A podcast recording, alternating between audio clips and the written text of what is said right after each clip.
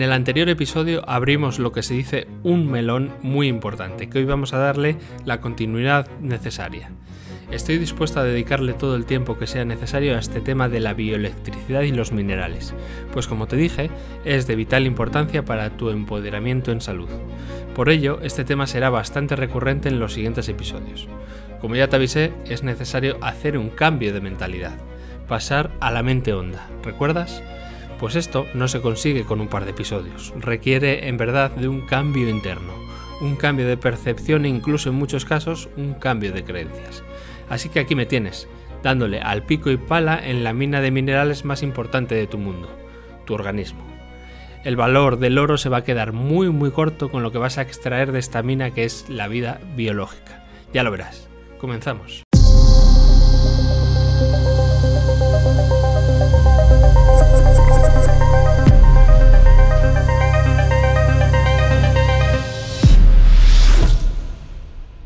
¿Qué? ¿Cómo ha ido esta semana tu proceso de cristalización interno? ¿Qué información ha quedado grabada? Mira, soy consciente de que lo que tratamos en el episodio anterior está bastante alejado de lo que creemos que es nuestra salud y que por momentos te pareciera algo abstracto, incluso difícil de comprender. No te preocupes, a medida que vayamos profundizando en este tema irán quedándote más claros todos los conceptos y todo lo hablado, y cuando quieras darte cuenta estaremos al otro lado de ese pasadizo que te mencionaba. Saldremos de la cueva por otro lado totalmente inesperado, y entonces se abrirá toda una nueva realidad para ti. Si quieres consultar cualquier duda de este o de otros episodios, te invito a que te sumes al canal de Telegram, donde ya empezamos a ser una hermosa comunidad de gente realmente interesada en nuestra salud, y donde puedes enviar tus preguntas que con gusto iré respondiendo. Te dejo el enlace en la descripción de este episodio y en mis redes sociales. Bueno, para ir trayendo de nuevo a tu mente lo que hablamos en el episodio anterior, recuerda que te decía que tenemos dos tipos de mente, que hoy te lo puedo traducir en dos tipos de percepciones. Una, la que llamé mente partícula, que es aquella a la que estamos acostumbrados a usar en nuestro día a día, percibiendo nuestra realidad a través de los cinco sentidos que todos conocemos. Este tipo de percepción nos permite explorar el mundo físico, el mundo material, donde todo pareciera certero, inmóvil, denso, y donde tienes un cuerpo físico muy muy delimitado que separa aquello que llamas externo de lo que llamas interno. Esta mente partícula es realmente vital para vivir la experiencia 3D que estamos viviendo en este momento. Cuestiones que, por ejemplo, con la mente honda no podrías experimentar. Este segundo estado, la que llamé mente honda, es un estado perceptivo totalmente diferenciado de la mente partícula.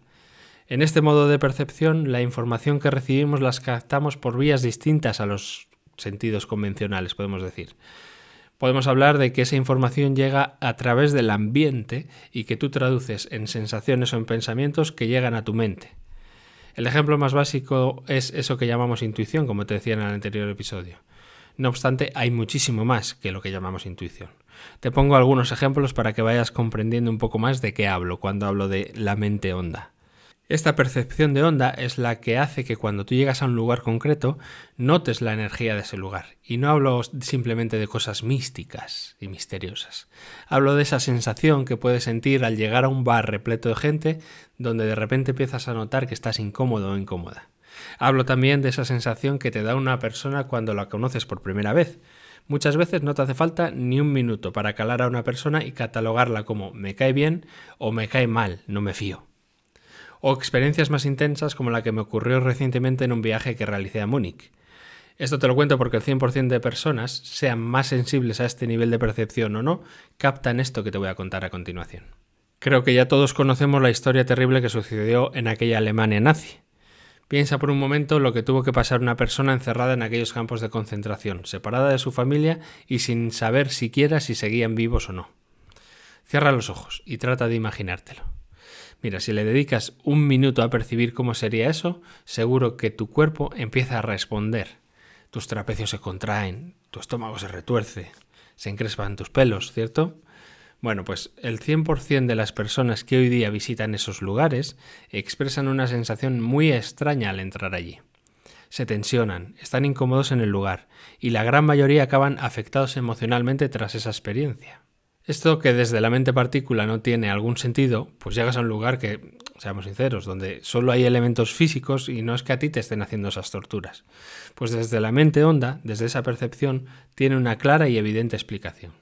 Se capta toda la información de lo que allí sucedió y que literalmente está impregnado en las paredes del lugar.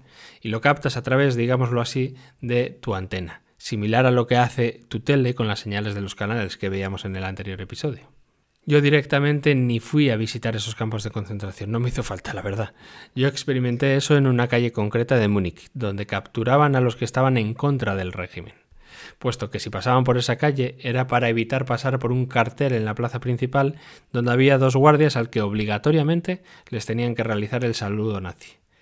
Mira, el escalofrío que sentí en esa esquina de aquella calle no se me olvidará jamás. Bien, pues todas esas sensaciones que te cuento son captadas por tu percepción de onda, no de partícula. Esto que parece muy místico está mucho más que demostrado científicamente. Como te vengo explicando, cada átomo en movimiento, y especialmente cuando hablamos de moléculas, como los iones que decíamos con signos positivos o signos negativos, generan un campo electromagnético. Vuelvo a refrescarte que siempre que hablamos de campo electromagnético hablamos de dos partes, una que es puramente energética que sería la parte eléctrica, y otra, la parte magnética, que es la que contiene la información. Cuando en un lugar han sucedido experiencias muy intensas como las que reciente mencioné, los organismos de las personas que allí viven esa experiencia emiten una señal electromagnética muy muy intensa, con un alto voltaje podemos decir. Y eso acaba influyendo en el campo electromagnético del lugar. En concreto, esas ondas magnéticas de información que son intensamente enviadas por la energía eléctrica detonada, por ejemplo, ante un sentimiento muy intenso y especialmente esos sentimientos que puedan ser dolorosos, se transmiten a la materia del lugar, ya que no sabes a dónde. Efectivamente, una gran parte queda guardada en los cristales minerales del lugar, en la tierra, en las paredes, en los objetos, si están hechos de estos materiales. En definitiva, esa información es albergada y entonces repetida y amplificada como te conté en el anterior episodio. Y cuando tú pasas por uno de esos lugares, eres capaz de captarla. Ahí, dependiendo de lo perceptivo o perceptiva que seas a ese nivel, puedes notar desde una sensación incómoda hasta literalmente el mensaje que las personas grabaron ahí. Mira, las culturas ancestrales ya lo tenían muy claro y nos hablaban de estas dos conciencias. La que mejor habló de estos dos niveles de percepción, al menos que yo conozca, fue las culturas chamánicas de América. Allí te nombraban la mente partícula como tu parte tonal, enganchada a la fisicalidad, donde toda tu atención está puesta en la información que recibes a través de los cinco sentidos, como decíamos.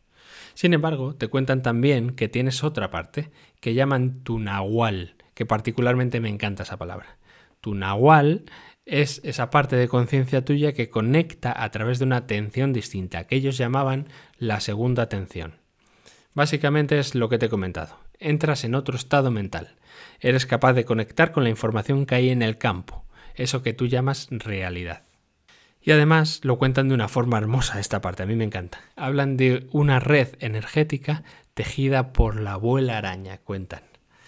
Una red que literalmente entrando en ese estado de segunda atención puedes incluso ver con tus propios ojos a lo largo de todo el cielo y que conecta cada ser vivo de este planeta. En realidad te están contando esa conexión de cada ser vivo con la energía vital y con la conciencia, tal cual hablábamos en el anterior episodio.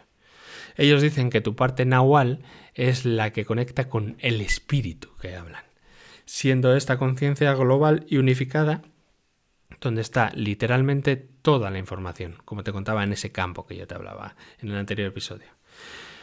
Una vez conectas con tu parte nahual, puedes acceder a esa información y activar esos poderes que llamamos místicos, como la clarividencia, la clariaudiencia, la telepatía, etcétera, etcétera.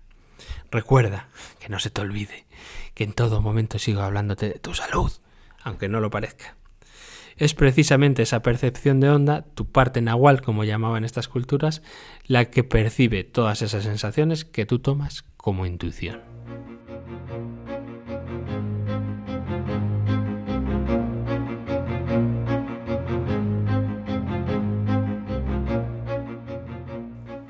Como te digo, Esto que parece algo místico de chamanes locos de las montañas, tiene ya sus experimentos detrás. Desde experimentos realizados incluso por la NASA para probar capacidades de personas extraordinarias como la telepatía, hasta experimentos más terrenales, como el ya comentado en este podcast anteriormente, realizado por Masaru Emoto y lo que él llamó mensajes del agua. Te recuerdo, o te cuento si no lo conoces todavía, que en ese experimento el científico Masaru Emoto expuso al agua a distintas frecuencias y campos electromagnéticos. Una vez expuestos a ese campo, Masaru congeló el agua y observó a microscopio la estructuración de dicha molécula. Esos campos usados fueron de diversa índole, en verdad, desde distintos géneros musicales como la música clásica, el rock o el heavy metal, hasta el uso de palabras como amor, paz, odio, ira, miedo, bueno, un sinfín de frecuencias que incidían sobre el agua. Si aún no conoces este experimento, te invito a investigarlo porque los resultados son de verdad una auténtica maravilla. Aquella agua sometida a frecuencias que podemos denominar más armónicas, como la palabra amor, por ejemplo, paz o como la música clásica, crearon una estructuración de agua con formas geométricas muy bien definidas y hermosas además.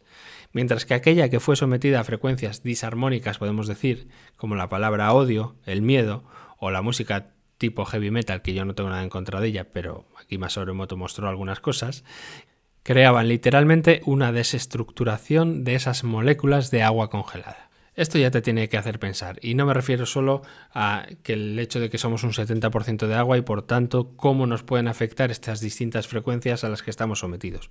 Lo que por cierto que si no conocías antes ya es realmente impactante de por sí, sino que cuestiones tales como sentimientos o palabras tienen un enorme poder sobre la estructuración de tu materia física, es decir, sobre tu organismo. Mira, piénsalo así. Al fin y al cabo, una palabra, ¿qué es? Nuevamente es una onda que está en el espacio y está siendo proyectada o bien desde la mente o bien desde tus cuerdas vocales con sonido. No hay mucha diferencia si es por una vía o por otra. Esas ondas cerebrales o esas ondas vibratorias de tus cuerdas vocales entran en resonancia con las moléculas de agua de tu cuerpo y generan cambios, del mismo modo que lo hace la radiación de tu teléfono móvil. Ahora bien, hay un detalle importantísimo que a mí se me pasó por alto, tengo que reconocerlo. Un error de principiante que cometí las primeras veces que en mis formaciones hablé de este punto y que hoy puedo contarte con mucha más conciencia que en aquel momento. Es cierto que, como Masaru Emoto demuestra, las moléculas de agua pueden cambiar su estructura en función a la frecuencia a la que está sometida y que eso nos puede afectar directamente. Pero en el experimento hay un momento clave e imprescindible para que Masaru Emoto sea capaz de percibir esa información. Una vez que el agua es sometida a esa frecuencia, Masaru congela el agua. ¿Y qué hace el agua cuando se congela?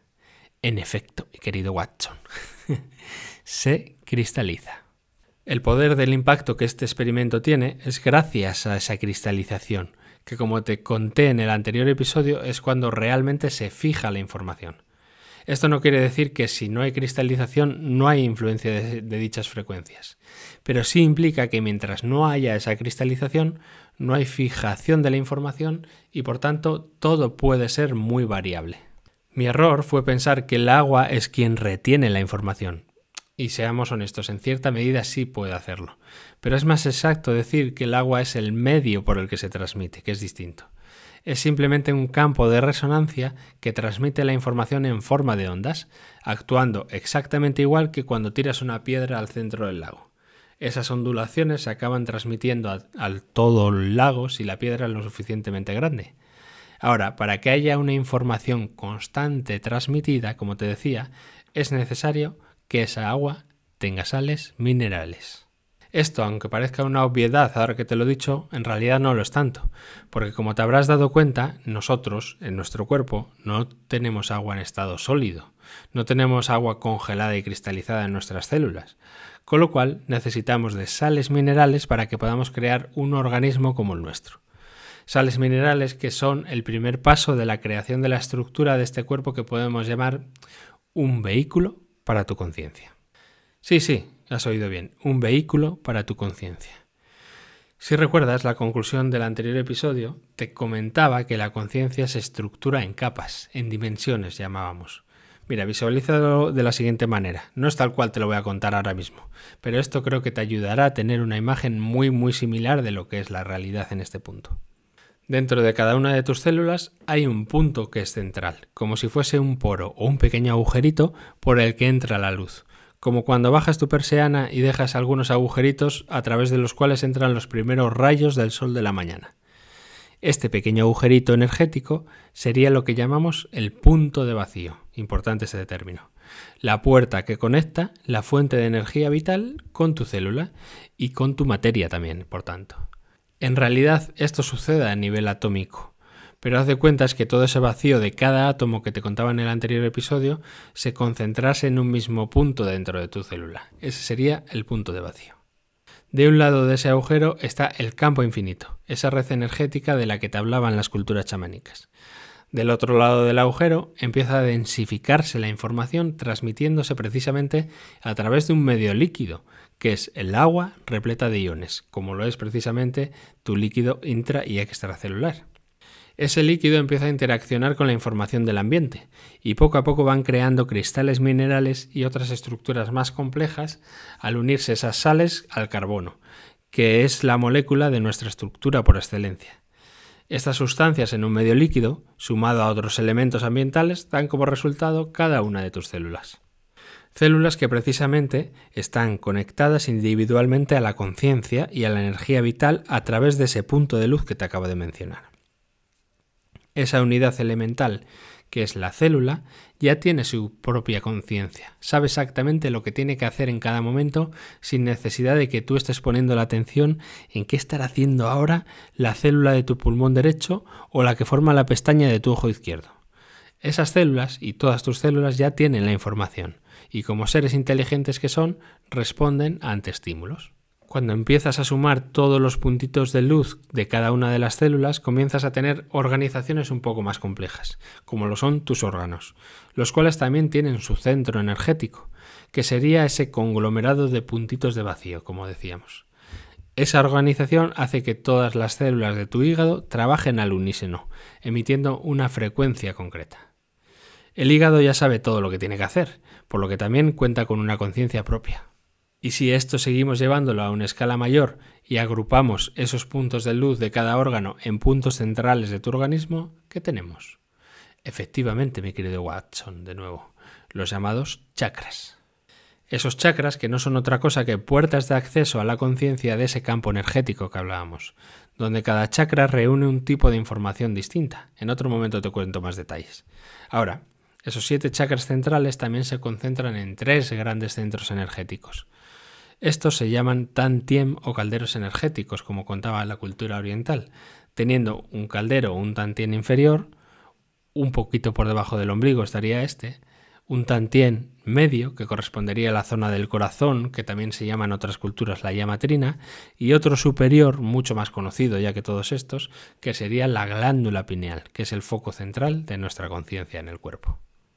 Como ves, nuevamente todo es fractal. Puntos de vacío, puntos energéticos, unos dentro de otros, que como los orientales ya saben desde hace milenios, se comunican entre sí a través de qué? De los famosos meridianos de acupuntura y las líneas energéticas de cada órgano. Esa red de puntos es literalmente un circuito de energía bioeléctrica sustentado en la materia a través del agua y los minerales y además el carbono en nuestro caso. Mira, no lo pierdas de vista.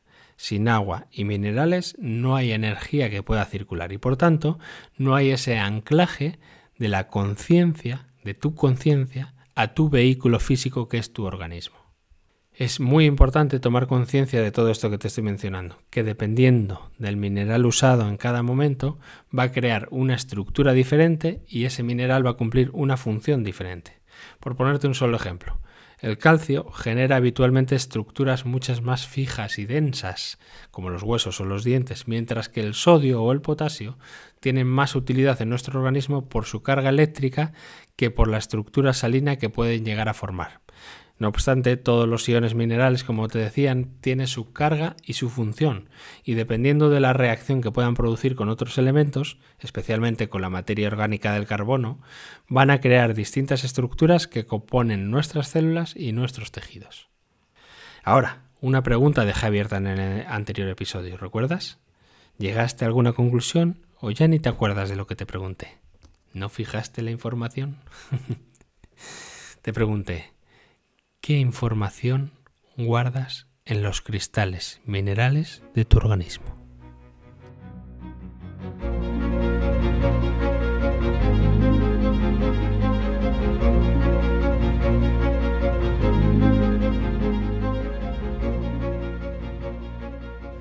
Bien, ahora estamos en disposición de responder esa pregunta. Mira, hay en realidad infinitas frecuencias e infinitas informaciones en ese campo que llamamos realidad. Como te mencionaba, hay una parte de la información que ha de ser fija, puesto que tienes un cuerpo físico que, aunque sí que varía, se mantiene generalmente con el mismo formato, así como cada una de las células que lo componen. Pero ahora vamos a fijar nuestra atención en esa parte de la información que es variable dentro de tu día a día. Si te paras a pensar, hay mucha información en ti que varía de un día para otro, ¿verdad? La energía que tienes, los pensamientos que tienes, las emociones que se generan en ti, las sensaciones físicas como el frío, el calor, el dolor, los hormigueos y en definitiva todo lo que podemos catalogar o denominar como síntomas y signos, ya sean físicos, energéticos o emocionales. Si abordamos este punto desde la parte tonal, es decir, desde tu mente partícula, como decíamos, vemos todo esto por separado, como por bloques. Una cosa es lo que sientes, otra muy distinta es cómo está tu cuerpo físico. Y otra muy distinta también es lo que tienes en la mente, tus pensamientos. Cierra los ojos y ponte a ti delante. Visualiza como si estuvieras delante de otra persona y que tu cuerpo físico está enfrente tuyo. Seguramente lo estés viendo definido con cada una de sus partes, ¿cierto? Te puede costar más o menos, pero más o menos yo creo que son tres esferas separadas ilusoriamente, como decían los mayas. Ahora bien, si lo percibimos desde la mente honda, desde el nahual, todo forma parte del mismo campo bioenergético que eres tú. Todo está entrelazado y ocurre al mismo tiempo. Mira, pues vamos a hacer un ejercicio de visualización con el que creo que te puede ayudar a comprenderlo un poco más. Cierra los ojos y ponte delante a ti. Visualiza como si tuvieras otra persona delante y tu cuerpo físico está enfrente tuyo. Seguramente lo estés viendo definido tu cuerpo, con cada una de sus partes, las manos, los brazos, los hombros, ¿cierto? Vale, pues ese cuerpo físico ponlo en modo acuarela que decíamos en el anterior episodio. Imagina que no está tan delimitado y que alrededor de tu cabeza, por ejemplo, hay una pequeña nubecilla del color que tú quieras poner y que es semitransparente, que sigue la silueta de tu cara y de tu cabello. Te permite ver lo que hay detrás, pero hay como una especie de neblina. ¿Lo tienes? Vale. Ahora ponle una capa extra de nubecilla mucho más amplia, que sea mucho más grande, como si estuvieras dentro de una zona con niebla. ¿Has podido? Mira, no me importa si lo ves con claridad o no. Con que te hagas una idea de cómo quedaría nos sirve para este momento.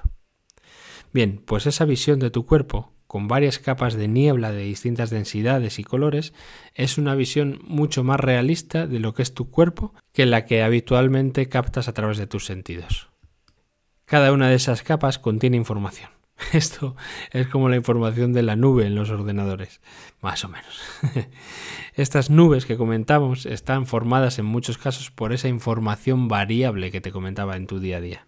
Tu pensamiento es una onda emitida desde tu cuerpo que genera una especie de nubecilla generalmente en torno a tu cabeza, como la que te has imaginado. Dependiendo del tipo de pensamiento, emites una frecuencia más alta o más baja, y del mismo modo que tenemos distintos colores de la luz visible que llamamos, ese campo o esa nubecilla que genera tu pensamiento coge un tono de color o coge otro. Y esto no es imaginario, ¿eh? esto es perfectamente medible y tiene su correlación. Lo mismo ocurre con las emociones, que son emanadas generalmente desde el cuarto chakra a la altura del corazón. Estas también generan su nubecilla, y lo mismo con todos esos signos y síntomas mencionados, como la temperatura, el dolor, los hormigueos, etcétera, etcétera. Finalmente, somos la resultante de todas esas informaciones que forman lo que llamamos nuestro campo electromagnético. No sé si lo has escuchado, pero Mónica en la primera entrevista que tuvimos de conversaciones biológicas nos lo detalló. Si necesitas refrescarlo, te invito a que escuches de nuevo esa entrevista donde ella te explica específicamente qué es el campo electromagnético y cómo funciona todo esto de las formas pensamiento, las formas sentimiento y demás cosas que nos contó. Lo que me interesa ahora es que conozcas que este campo está en constante dinamismo. Cuando tú tienes un pensamiento negativo, por ejemplo, la configuración de una parte de ese campo se modifica. Cuando consigues sacarte de la cabeza ese mensaje negativo y pones en tu mente un mensaje mucho más armónico, ese campo vuelve a cambiar instantáneamente. Es como un cambio de canal en la televisión que decíamos. Tienes el canal de la 2 donde ves documentales de animales o tienes Telecinco donde ves a los tertulianos chupaenergías vomitando sandeces por la boca. Son dos frecuencias distintas, a que sí, a que ahí lo identificas bien. Pues lo mismo ocurre con tus pensamientos. Ahora bien, como te vengo diciendo, estos cambios de pensamientos, emociones y otras frecuencias que pueden incidirte son casi instantáneos. Tienes una situación externa que percibes a través de tus sentidos, donde por ejemplo tu jefe te está echando la bronca por algo que salió mal, pero que tú no tienes ni culpa.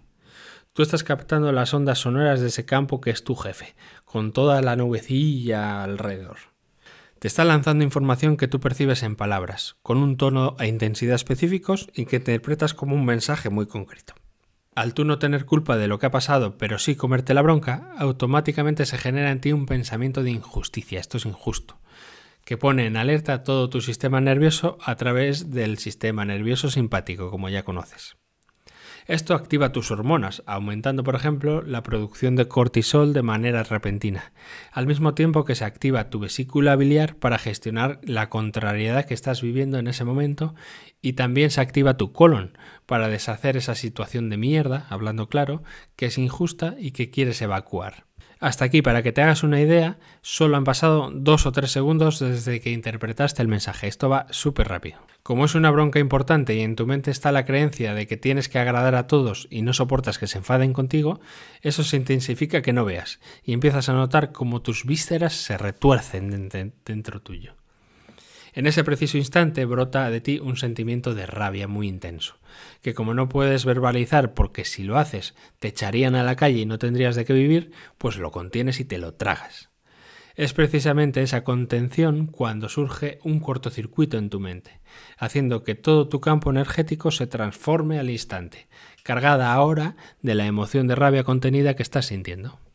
Hasta este punto van solo 15 segundos desde que todo empezó, y toda la información de tus células, especialmente de las de tus órganos implicados, han cambiado radicalmente, generando una situación de estrés biológico que si perdura en el tiempo puede tener sus consecuencias. Suponte que esa charla acaba pronto y vas a hacer un café con un compañero o compañera acto seguido para cambiar del chip. Le cuentas a ese compañero lo que sucedió y mientras se lo vas explicando, notas cómo esa carga energética de rabia que tenías contenida va descargándose y va liberándose de tu organismo. Con solo cinco minutos de charla, más un par de buenos consejos que te da ese compañero, has reducido la intensidad de estrés en un 80%. Porque en realidad, bueno, pues eres consciente de que tu jefe no es mala persona, solo que está recibiendo muchas presiones y bueno, pues consigues relativizar la situación. En ese preciso instante vuelve a cambiar tu campo energético, dejando de emanar esa energía de rabia que antes emitías y volviendo todo poco a poco a su estado neutral, a la normalidad. Bueno, creo que puedes darte cuenta de cómo cambia la nube de tu campo electromagnético en esa situación, ¿verdad? No se vería igual, lo tenemos claro. Si te preguntase cómo sería tu campo electromagnético dentro de esa situación, tendría seguramente una visualización muy concreta, que puede ser distinta a la de otra persona, pero estoy seguro que los colores incluso la forma de esa nube cambiarían. ¿Cierto? ¿Es así? Bueno, pues así funciona literalmente esto. Ahora, te estoy diciendo que esto es transitorio, por lo que la información no se quedaría fija. Cuando tienes situaciones de este tipo puntuales, prácticamente no se guarda algo de la información, más allá del impacto que ha tenido en el momento inicial. Suponte ahora que en vez de hablar con ese compañero te lo callas porque hay un muy mal ambiente de trabajo y esa energía contenida te la llevas para casa. No consigues sacarte de la cabeza la situación y te inunda la rabia por completo. Y esa sensación de injusticia hace que todo explote por dentro.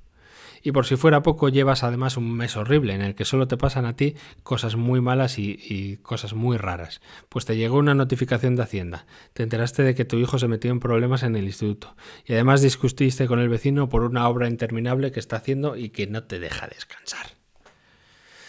Ay. Bueno, pues todo ese acúmulo de información del campo replica siempre en el mismo sitio y tu rabia interior se magnifica, se multiplica teniendo tanta intensidad energética, es decir, tanto voltaje que condiciona los iones de tu vesícula biliar y tu colon, estos iones minerales están ahora bajo la influencia de un estrés constante, teniendo además que adaptarse para gestionar todo lo que ha sucedido. En ese mar de intensidad de energía e información, ¿qué crees que va a pasar? Efectivamente, mi querido Watson, estás hábil hoy, ¿eh? bueno, pues como la información ha cambiado y la energía es, tan, intensa, el estado de tu célula cambia. Esa energía es utilizada para hacer ciertas reacciones en la célula que son realmente increíbles, que ya te contaré en profundidad, que tienen como consecuencia redobles de tambores el cambio de información que queda grabada en los nuevos cristales de sales minerales que se están formando en esas mismas reacciones. Voy a utilizar la palabra clave que pronto la entenderás si esto es un antes y un después en tu vida. La célula transmuta, genera una transmutación interior y cambia de estado. ¿Y qué implicación tiene eso? Que esa reverberación que van a ser esos cristales en el líquido y extracelular tienen una información más disarmónica, más desestructurada y esto consigue desestructurar el agua, como los mensajes del agua que decía Masaru Emoto, y condicionando así todo el metabolismo de la célula. Ay, si lo comprendes, damos un paso de gigante y sería fantástico. Ahora, también te digo, para el carro un momento que te conozco, que te conozco. Como te dije en el episodio que hablé de las emociones, un pensamiento o una emoción no va a causarte una enfermedad por sí mismo. Cambia tu campo magnético, tu estado de ánimo y cambia tu energía, eso puede pasar, pero no causa, por ejemplo, un cáncer ni cosas similares. Para que esa enfermedad, como tú la entiendes, se establezca, es necesario un paso previo, un impacto intenso inesperado y que no seas capaz de gestionarlo además, como la situación que recién te conté donde tienes que tragarte tus palabras y que además posteriormente lo vivas en soledad, que no lo puedas compartir con otra persona. Todos esos condicionantes generan una intensidad de energía necesaria para la transformación y la transmutación de tus células. Si no hay alguno de esos factores, es decir, puedes compartírselo a alguien de confianza, por ejemplo, es algo que ya te esperabas, o consigues cambiar rápido la situación, eso hace que la energía acumulada sea disipada y por tanto que no haya cambio en los cristales minerales. ¿Me sigues? Piensa en una cuestión. ¿Cuánta energía es necesaria para crear los cristales de cuarzo o de cualquier otro mineral en la Tierra? Bueno, pues necesita toneladas de presión, temperatura, tiempo y energía para realizar la cristalización que se realiza. Esa misma energía es la que, evidentemente, a proporción, necesitan tus células para crear esos mismos cristales, infinitamente más pequeños, por supuesto, pero necesariamente tiene que existir una alta cantidad de energía que ejecute esa acción. Te recuerdo que esos minerales están en un medio líquido, no es lo mismo que cuando evaporas el agua de mar y obtienes directamente la sal. Aquí ha de formarse esos nanocristales en el propio líquido. Para ello, la situación tiene que ser vivida realmente con intensidad. Un pensamiento negativo o una emoción disarmónica per se no llegan a esa intensidad, aunque como digo, obviamente influyen en el terreno, como hablábamos en su momento. Puede haber un cambio de pH celular, por ejemplo, puesto que esa energía en forma de emoción mueven a los iones, cambiando sus concentraciones. Pero para hacer el cambio mencionado anteriormente y que eso produzca el cáncer o una enfermedad similar como tú la conoces, es necesario pasar por la cristalización de esa información de la situación. Por tanto, ante la pregunta que ya se te olvidó, por supuesto que se te olvidó, ¿qué guardas en tus cristales minerales? Entre otras informaciones, todas aquellas situaciones, emociones y pensamientos que son lo suficientemente intensos o que perduran y son estructurados en el tiempo, es decir, una emoción muy muy intensa con los condicionantes mencionados recién, o también, atento, atenta, que esto es importante, el patrón mental constante que cada uno tenemos, es decir, la información de nuestras creencias.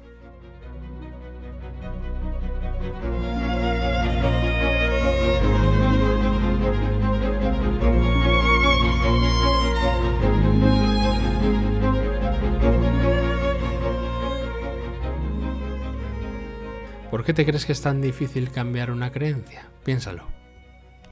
A ti, por ejemplo, te han vendido que un virus es un ente malvado que quiere matarte, y esa información te la repiten constantemente como un mantra. Al final, esa frecuencia del mensaje del virus asesino en serie la asumes tanto que entra a formar parte de tu estructura psíquica, o lo que es lo mismo, entra a grabarse en alguno de todos los cristales minerales de tu organismo. A partir de ahí, ese cristal mineral empieza a repetir esa información de manera constante. Ponte que llegas a un podcast como este, donde un loco empieza a decirte que los virus son otra cosa, que son inertes fuera del cuerpo, es decir, que no tienen vida, carajo. Por lo tanto, no pueden tener la voluntad de matarte. y que en realidad no solo no quieren matarte, sino que son esenciales para la vida y sin ellos no existiríamos. ¿Qué ocurre en ese preciso momento? La información que estás recibiendo a través de tus oídos es de una frecuencia distinta a la que tienes guardadas en los USB minerales de tu organismo. ¿Y esto qué supone? Mira, que primero existe una resistencia por incompatibilidad de frecuencias. Esto sería como querer juntar dos imanes por sus polos idénticos, que se repelen. Poco a poco, si te doy argumentos sustentables, empiezas a hacerme un poco de caso, empiezas a integrarte esta frecuencia nueva del podcast, pero que hasta que yo consiga cambiar la información que has guardado en tus células, pues esto puede pasar mucho, mucho tiempo, de verdad. Ten en cuenta que nosotros estamos reciclando las células de manera constante.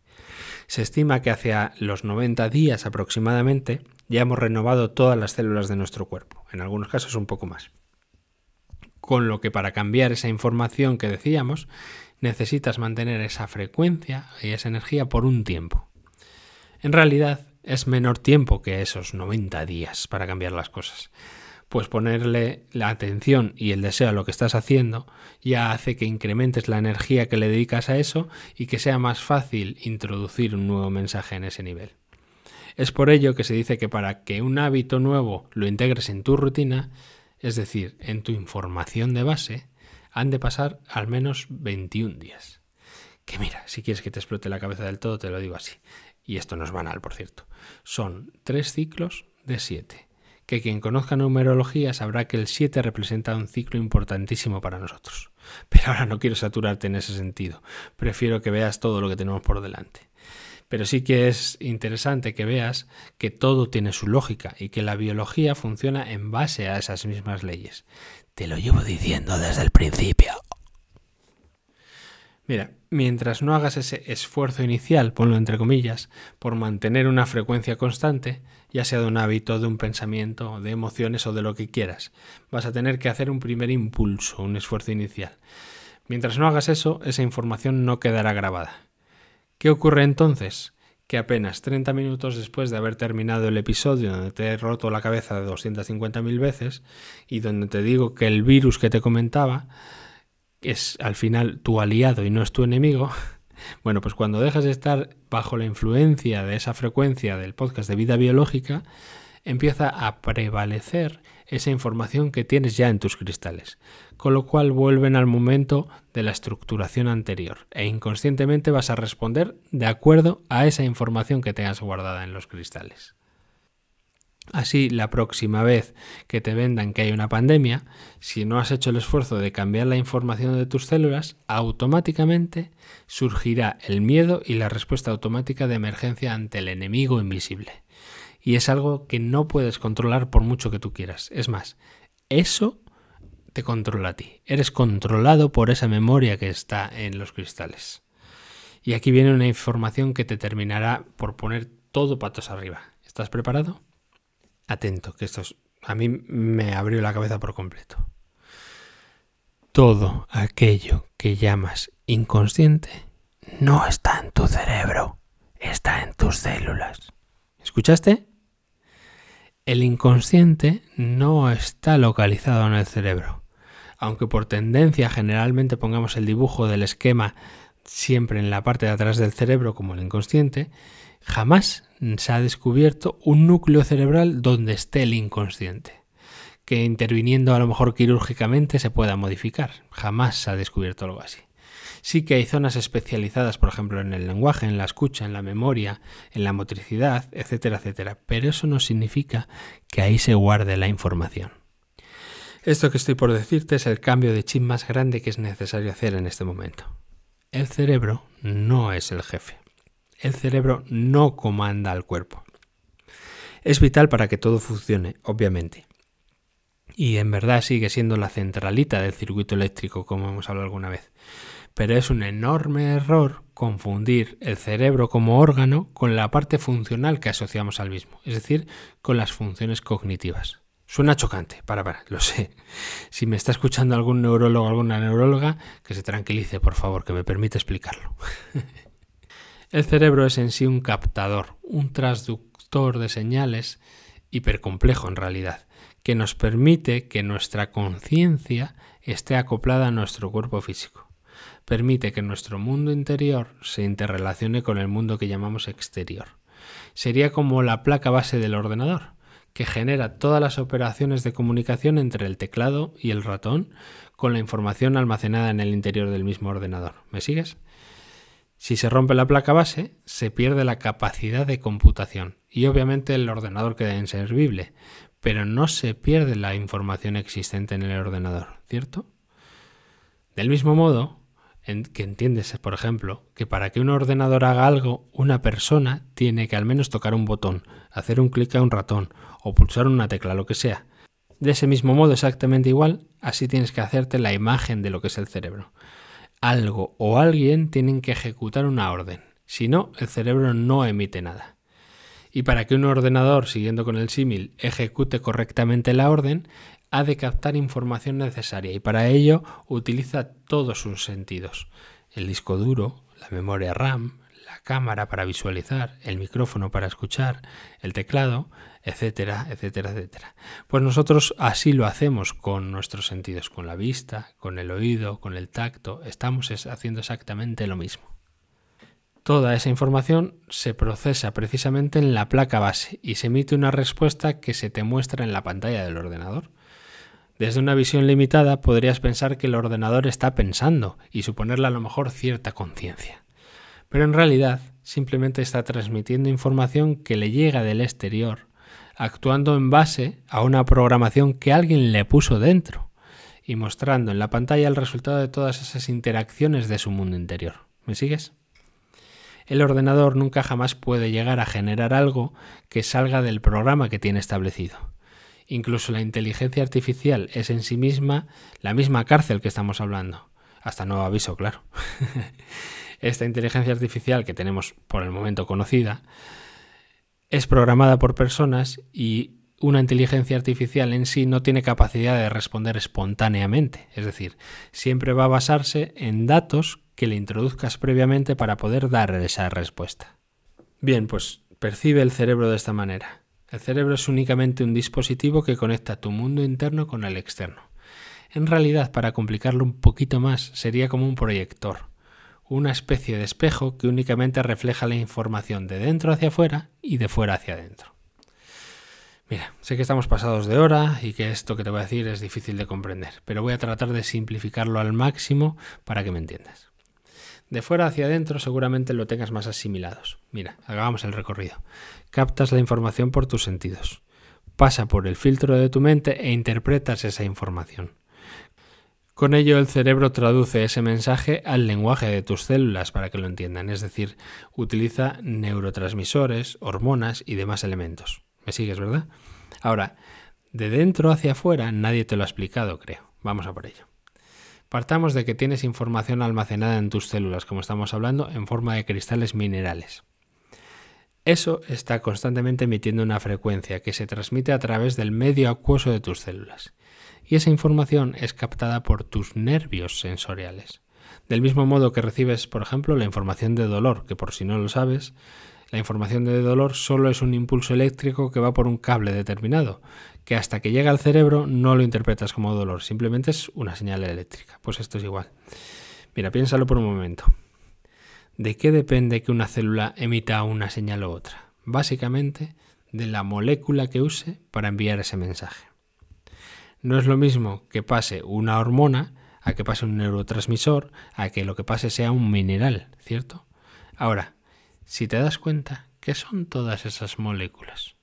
Si las desgranamos, en esencia, ¿qué son configuraciones de qué? En realidad, todas se basan en lo mismo, son minerales, carbono y agua principalmente.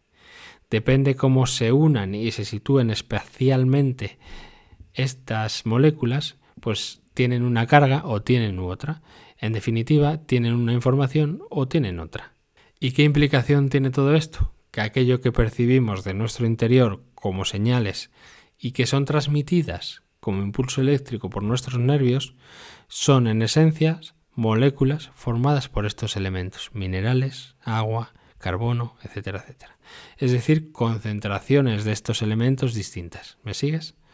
Prácticamente todo se reduce a eso. Hay algunas cosas más, pero prácticamente todo se reduce a la concentración de minerales y la carga eléctrica que se concentra en ellos. Por ello decía en el anterior episodio que los minerales son la segunda dimensión, previa a la formación de la tercera, que ya sería la célula y la materia, como hablamos. Esa información de diferentes concentraciones de minerales, carbono y agua, en forma de moléculas específicas, es, como digo, captada por los nervios y llevada a la centralita, a los centros cerebrales para ser procesada. Pero atento, atenta, esa información no está en el cerebro, date cuenta está en nuestras células.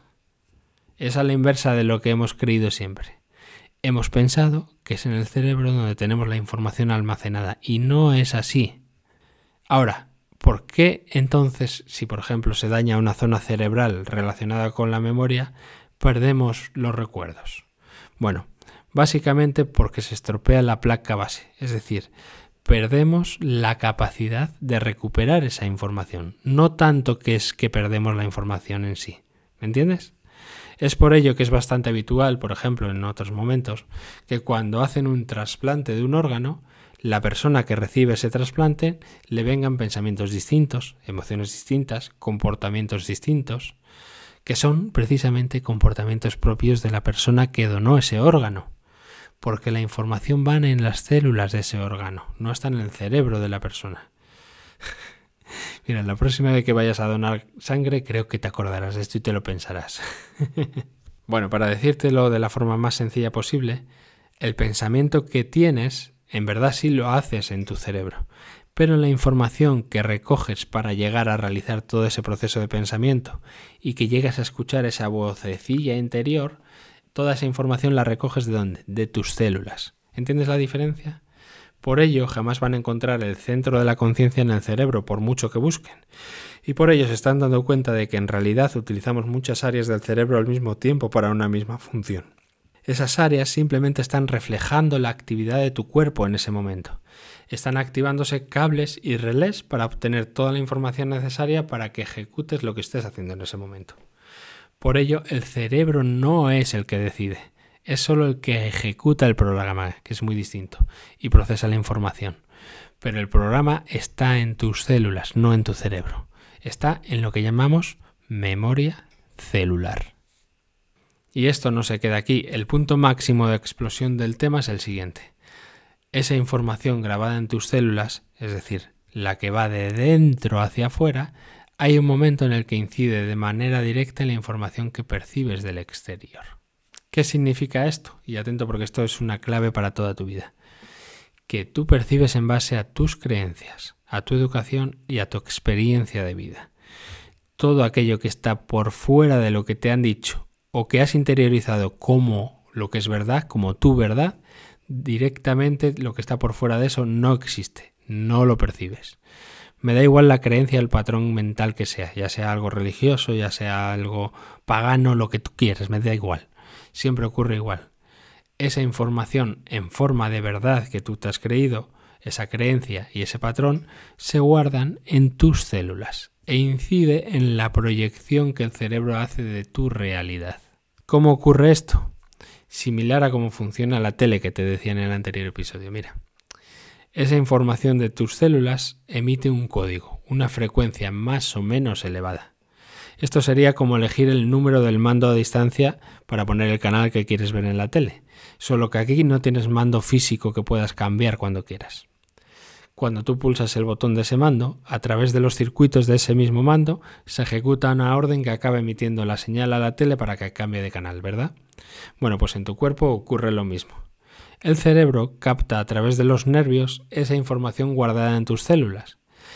Y exactamente como lo haría un mando, esas células emiten una onda y esa onda es enviada al exterior, a la gran televisión que es el exterior. A partir de ahí, esa onda emitida entra en lo que se llama resonancia con el campo existente en el exterior y como te dije en el anterior episodio, colapsa la onda en materia y tú percibes la imagen y el sonido que corresponde a ese número de canal que has puesto en el mando, a ese número de canal, a esa frecuencia que tienes en tu interior. ¿Me sigues? De tal manera que si tu frecuencia del interior de tus células es de miedo, por ejemplo, lo que te va a mostrar el canal de la tele en el exterior son situaciones de peligro, situaciones de riesgo que te den miedo y que alimenten ese miedo interior. Si dentro de tus células, por ejemplo, está guardada la información de contrariedad o rabia, como te mencionaba en el ejemplo de antes, lo que el canal de la tele te va a mostrar son situaciones que te generen una división percibirás que todo en la vida cuesta mucho o que los del exterior constantemente te están atacando y te quieren joder. Ahora, si la información del interior es una información de paz, es una información de amor, lo que te va a mostrar el canal de la tele son generalmente situaciones hermosas y bellas. Te fijarás más en la luz del atardecer, por ejemplo, en la belleza de una flor, y te abrirás más a la interacción a través de relaciones sanas, por ejemplo. Cosa que el que está muerto de rabia jamás va a permitirse porque está muy ocupado en pensar que tal o cual persona le jodió la vida, pisando además la flor que el que vibra en frecuencia de amor se detiene a ver y contemplar. Y ojo, esto no significa que no haya incidencia de frecuencias o cuestiones distintas a las que tengas en tu interior. Esto también incide en cuestiones diferentes.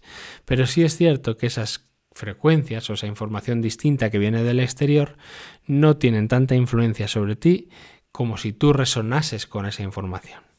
Dicho de otra manera, que si tú tienes dentro tuyo una información similar en frecuencia a lo que está pasando en la situación, esa situación y tú os unificáis y entonces se crea un lazo, un enlace entre tu interior y el exterior que va a hacer que quedes atrapado en esa situación. Bueno, si has comprendido esta dinámica, estás en disposición de entender que si logras cambiar lo que hay en tu interior, lo que captas con tus sentidos en el exterior se modifica. Literalmente cambias de canal en la gran tele que es el mundo exterior. Ahora, la pregunta es, ¿y cómo cambio de canal? Cambiando la información que hay en tu memoria celular, cambiando la información que hay en tus cristales de mineral. Mira, hay técnicas y maneras específicas de trabajar a ese nivel, pero eso no te lo puedo explicar en un podcast, tiene que ser en una experiencia vivencial, in situ, o como mínimo en directo online, donde pueda acompañarte a hacer ese cambio que conlleva indefectiblemente un cambio de percepción y un cambio de creencia. Mientras llega ese momento, que será dentro de muy poquito, lo que puedes hacer es preguntarte, ¿qué dicen tus células? ¿Qué emociones y pensamientos y creencias están en lo más profundo de ti? ¿Qué situaciones tienes guardadas en el recuerdo que han marcado tu vida, para bien o para mal, pero que han marcado tu vida? Y esas situaciones y recuerdos, ¿cómo te hacen sentir ahora? ¿Es una sensación de paz? ¿Es una sensación de intranquilidad, de frustración, de rabia? ¿O por el contrario, una sensación de amor? ¿Qué información tienes dentro de ti? Eso, esa información, es lo que condiciona tu proyección y tu canal de televisión. Si lo que estás viendo no te gusta, solo tienes que cambiar de canal y para ello se necesita un recorrido y un camino interior. Dedicarle energía de manera constante por al menos tres ciclos de siete, es decir, 21 días, para introducir nuevos hábitos, pensamientos y emociones para incorporarlo a tu sistema de USB minerales. ¿Estás dispuesto dispuesta a hacer todo lo necesario para cambiar la información de tus células y hacer la transmutación interior que te promete la alquimia, la famosa alquimia, cambiando el plomo por el oro? Esto que de nuevo parece algo místico es literalmente cierto. Tu cuerpo produce en su interior una alquimia interior a través de los minerales. Pero esto ya te lo cuento en la tercera parte del bloque, que se nos ha ido mucho la hora. Y como ves, este tema nos está llevando por mundos insospechados. Cierra los ojos. Toma aire y escucha tu interior. Ya me dices en el canal del Telegram qué conversaciones tienes contigo mismo, contigo misma. Nos sentimos en el próximo episodio.